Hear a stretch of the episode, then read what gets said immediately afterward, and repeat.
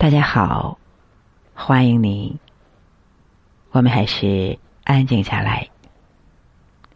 我们今天学习少阴根起于涌泉。我们先看一下原文：太阴之后，名曰少阴。少阴根起于涌泉，名曰阴中之少阴。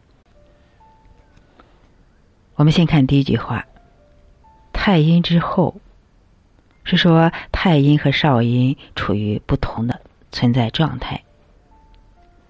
太阴在前，少阴在后。少阴根起涌泉，涌泉是个穴位，它在脚底心，名曰阴中之少阴。也就是说，阴中的动力源是少阴。灵枢根结也说，少阴根于涌泉，结于廉泉。廉泉穴在脖颈的前侧，喉结的正上方，也就是说，阳气下巴、头和脖子连接的凹陷处。它结于舌本，是肾经的最后一个穴位。我们先说太阴，足太阴脾，手太阴肺。所以脾和肺一定要有劲儿，要太比大多一点。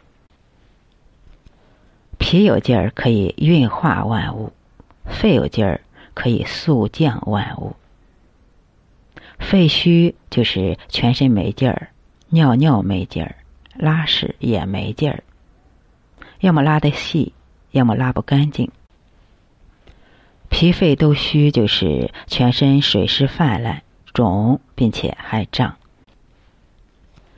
人体就是一个腔子，有进就得有出，进出没有问题，人就没有问题。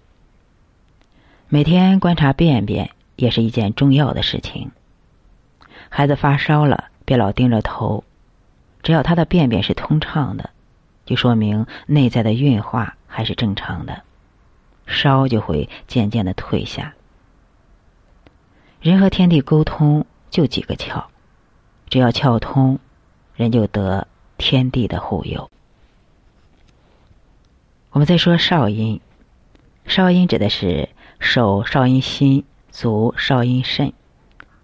在道医文化里，心为真阴，是宅女；肾为真阳，是婴儿。所以，心肾相交是说心和肾两小无猜的一种和合状态。这种和合状态是生命的最好的一种状态。把这件事弄明白了，我们可以懂很多的大道理。心为火，火的本性是上炎；肾为水，水的本性是下行。如果心和肾都按照自己的本性走，就是心火上炎，人就口鼻冒火，眼球发热；肾水下犯呢，腿就好像一堆烂泥，这样生命就是大病。心肾如果彻底分离了，生命便不复存在了。所以，生命是既要有本性。还要会用本性而存在，自己能成就自己，自己能克服自己，也是一种自组织行为。于是心肾相交，就是心火之用在于真阴，也就是说，要像太阳那样照临下方；水之用在于真阳，要有能力蒸腾而生。如此便有真阴真阳的氤氲，氤氲就是相互的运则。反过来说，心火不照了，就不能得水清润自己；肾水不温了，也不能得源源不断的甘霖。所以在生活中，付出才是最酣畅淋漓的。有付出而得到的，就是对自己的滋养。心为什么可贵呢？为什么要尊崇心呢？从中医的理论来说，心是君主，底下的通通是百姓。你可以随便的给百姓起名字，可以叫脾，叫肝，叫大小肠。但是他们都是要靠太阳心来照耀他们的。我们的生命都是要靠心来温煦的。其实，所有文化都强调内心的柔和。它的根源就在于生命之道讲究心的柔和。心柔和了，就是对百姓好，百姓就安贫乐道、遵纪守法。心一旦暴虐，百姓也就大乱，如此天下就大乱。我们再说涌泉。涌泉穴是足少阴肾经的井穴，它位于脚底部，也就是说，勾起脚尖，在脚前部的凹陷处，就是涌泉穴。涌就是外涌的意思，泉就是泉水。涌泉穴是说肾经的精水由此外涌而出体表，可以散热，可以生气机。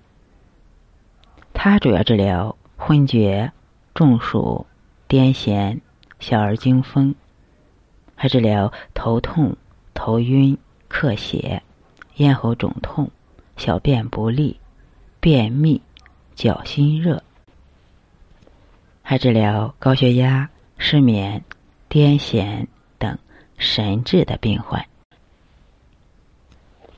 涌泉专门治疗神志的病患。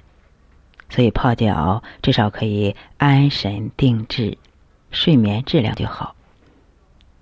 脚离我们的五脏六腑是最远的，心主血脉。如果脚暖洋洋的，心的功能也就正常。脚尖如果是凉的，那么脚上的井穴就是不通的，像脾的井穴、肝的井穴、膀胱、胃、胆的井穴。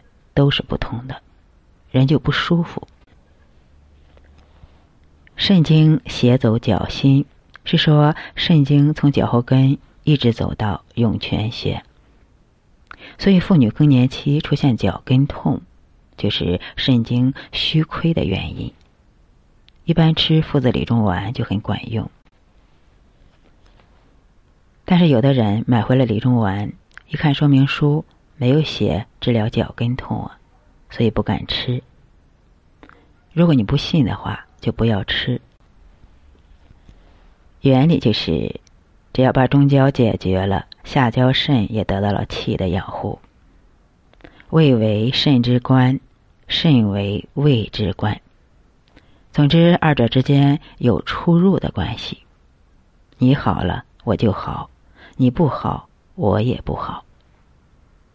胃气足了，肾精就足；肾精足了，脚跟就不痛了。现在的年轻人总是熬夜，熬夜是大伤气血的。所以泡脚的时候，最应该注意的是，最好全身微汗出。汗为心液，如果大汗的话，一定会损心液的，这样就有可能会出问题。现在年轻人猝死的多，主要的原因就是熬夜。你如果熬夜过度的话，就不要锻炼身体，甚至连泡脚都不要有。唯一自救的方法就是睡觉。我们今天就学习到这里。我们今天学习了少阴根起于涌泉，结于连泉。涌泉穴是足少阴肾经的井穴，是非常重要的一个穴位。它位于脚底心。涌就是外涌的意思，泉就是泉水的意思。因为涌泉穴它治疗神志的病患，所以泡脚至少可以安神定志，睡眠质量就好。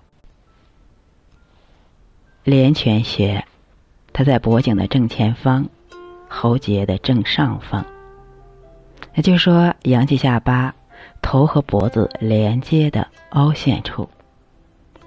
它结于舌本，是肾经最后的一个穴位。